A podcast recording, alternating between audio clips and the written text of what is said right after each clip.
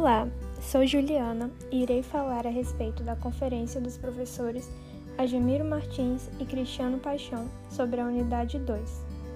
A temática primordial gira em torno dos problemas do constitucionalismo moderno.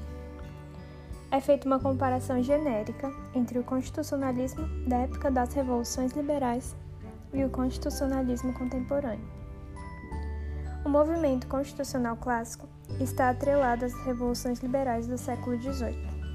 Tanto a Revolução Francesa como a independência americana reforçaram os ideais dos naturalistas de liberdade, igualdade e fraternidade. As constituições serviam então para positivar os direitos naturais e garantir o funcionamento das instituições democráticas.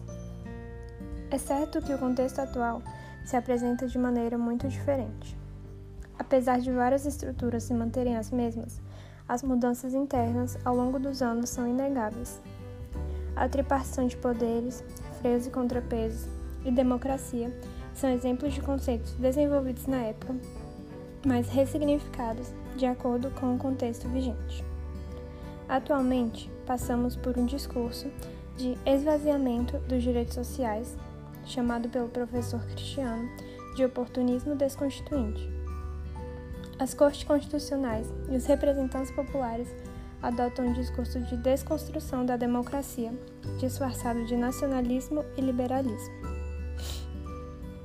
O judiciário, concebido pelos autores federalistas como o mais fraco dos poderes, hoje apresenta uma força inimaginada, interferindo diretamente nos rumos políticos das civilizações. O executivo adquiriu traços marcadamente populistas e autoritários, se afastando do ideal democrático imaginado por Rousseau. O legislativo também adquiriu perfil aristocrático e clientelista. Outro ponto importante a mencionar é a transformação da Constituição pelas emendas, feitas não apenas pelo Judiciário, como também pelo Legislativo e Executivo o que acaba descaracterizando a Magna Carta e a ressignificando de acordo com interesses clientelistas.